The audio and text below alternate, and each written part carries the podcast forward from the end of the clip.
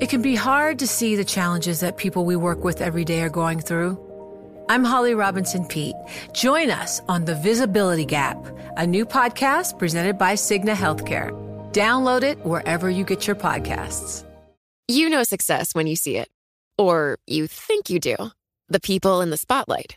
But what about those small business masterminds who succeed at making their money work harder? They do that by having a business bank account with QuickBooks Money, which now earns 5% annual percentage yield.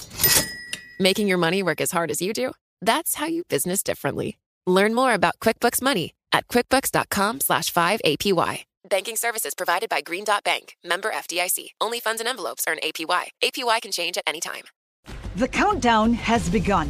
From May 14th to 16th, a thousand global leaders will gather in Doha for the Qatar Economic Forum powered by Bloomberg. Join heads of state, influential ministers, and leading CEOs to make new connections, gain unique insights, and uncover valuable opportunities in one of the world's most rapidly rising regions. Request your invite for this exclusive event at QatarEconomicForum.com. Le entregamos todo lo que necesita saber para comenzar el día. Esto es Bloomberg Daybreak para los que escuchan en América Latina y el resto del mundo. Buenos días y bienvenidos a Bloomberg Daybreak América Latina. Es jueves 22 de junio de 2023. Soy Eduardo Thompson y estas son las noticias que marcan el día. Los mercados están con fuertes bajas esta mañana luego de declaraciones hawkish del presidente de la Fed, Jerome Powell, ante el Congreso de Estados Unidos ayer. Powell enfatizó ante la Cámara Baja su lucha contra la inflación y dijo que dos aumentos más de tasas este año es una buena suposición. Powell volverá a hablar hoy ante el Senado. En tanto, otros bancos centrales también elevan las tasas y golpean el ánimo de los inversionistas. El Banco de Inglaterra aumentó su tasa en 50 puntos básicos al 5%, un aumento mayor a lo previsto. El Banco Central de Noruega elevó su tasa por undécima vez desde septiembre de 2021. El de Suiza lo hizo en solo 25 puntos básicos, pero advirtió de más aumentos. Y el de Turquía lo hizo en 650 puntos básicos al 15%, aunque economistas esperaban un aumento al 20%. Ayer, más cerca en la región, el Banco Central de Brasil mantuvo su tasa sin cambios en un máximo de seis años, pero no indicó que haya reducciones inminentes. Hoy el mercado estará atento al Banco de México, donde se espera que mantenga las tasas.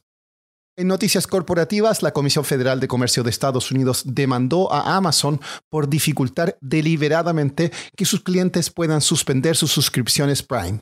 Netflix planea gastar 2.500 millones de dólares para producir contenido en Corea del Sur y en América Latina, la plataforma de comercio electrónico de China, Shein, abrirá su marketplace en México este mes. Siguiendo con noticias de esta parte del mundo, el Tribunal Electoral de Brasil comienza hoy el juicio contra el expresidente Jair Bolsonaro por sus declaraciones a embajadores extranjeros en las que ponían en duda el sistema electoral de su país. Bolsonaro corre el riesgo de inhabilitación para ejercer cargos públicos por los próximos ocho años. En Colombia, el ministro de Hacienda, Ricardo Bonilla, dijo en una entrevista con Bloomberg que una menor inflación y la estabilidad del peso en el nivel actual podría llevar al Banco de la República a comenzar a relajar su política monetaria dentro de tres meses. En México, la empresa de financiamiento no bancario Crédito Real cayó en incumplimiento de su deuda en febrero de 2022. Normalmente, cuando eso ocurre, comienza un largo proceso legal, a veces en cortes internacionales, en que los acreedores se ponen ordenadamente en fila para reclamar el pago de sus deudas. Sin embargo, en este caso, algunos se quejan de haber sido dejados en total oscuridad. Michael O'Boyle, periodista de Bloomberg News en Ciudad de México, ha seguido este caso de cerca y nos cuenta más. Lo que está preocupando a los inversionistas extranjeros en crédito real es que la empresa tomó una estrategia poco usada ¿no? o nuevo para enfrentar sus problemas con sus uh, creditores. Está usando una corte en la Ciudad de México, no el sistema federal ¿no? de concurso mercantil que estaba diseñado para casos así. Y hay mucho menos transparencia para los inversionistas, ni han sido tomado en cuenta todavía. Lo que están quejando es que este licuador que fue puesto para esta corte de la Ciudad de México ha estado pagando los bancos locales, ¿no? Y ellos no saben exactamente qué ha sido el trato con esos bancos.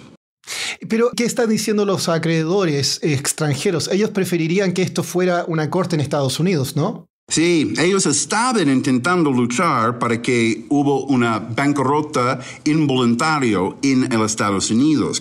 Pero ahora lo que ha pasado es que los abogados de los bonistas y la empresa han logrado un acuerdo para el resto de los bonistas, que son muy diversos, ¿no? Que están proponiendo que ven a México, que entran en un concurso mercantil donde van a ver o hacer un fideicomiso que van a tener los últimos recursos de crédito real y van a estar pagando poco a poco en los próximos años a los bonistas. Ahora el reto es saber cuántos de los bonistas en realidad van a sumar. Necesitan tener más de 50% de todos los bonistas para hacer este nuevo acuerdo. Y por último, Michael, hay otras empresas, tú mencionas en la nota, otras empresas que están atentos al caso de crédito real porque podrían quizás seguir el mismo camino, ¿no? A lo mejor no van a tomar el mismo camino las otras instituciones no financieras como Unifin o Alpha Credit. Ellos ya están en un concurso mercantil. Pero los inversionistas están preocupados que está haciendo un nuevo precedente que a lo mejor otras empresas pueden usar. Al mismo tiempo, hemos visto que TV Azteca ha dejado de pagar sus bonistas y ellos también usaron un diferente estilo de defensa legal en un corte de la Ciudad de México, que también ha sido un problema para los inversionistas que están intentando hacer una bancarrota involuntaria en Estados Unidos. Entonces, hay una preocupación que estamos viendo un nuevo patrón y a lo mejor esto van a hacer que todas las empresas pequeñas y medianas de México pueden tener más problemas consiguiendo financiamiento en el futuro si los inversionistas tienen en su mente que si hay problemas, ellos pueden estar dejados sin un centavo. Y para terminar, ¿quién cree usted que ganaría una pelea? ¿Elon Musk o Mark Zuckerberg? Aunque no lo crea, puede ser que veamos un match entre los billonarios. Musk, el fundador de Tesla y ahora dueño de Twitter, dijo medio en broma en su red social que estaba dispuesto a una pelea con Zuckerberg luego de que este, el fundador de Facebook, dijera que preparaba una plataforma para competir con Twitter. Zuckerberg, quien practica Jiu-Jitsu brasileño, contestó en Instagram, mándame la ubicación. Eso es todo por hoy. Soy Eduardo Thompson. Gracias por escucharnos. Para conocer todas las noticias que necesita para comenzar el día, revise Daybreak en la app Bloomberg Professional, donde puede personalizar las noticias que desee recibir. También puede suscribirse a la versión solo audio en Spotify, Apple Podcasts o la plataforma de su preferencia. Eso es todo por hoy. Escuche de lunes a viernes Bloomberg Daybreak. It can be hard to see the challenges that people we work with every day are going through. I'm Holly Robinson Pete. Join us on The Visibility Gap, a new podcast presented by Cigna Healthcare. Download it wherever you get your podcasts.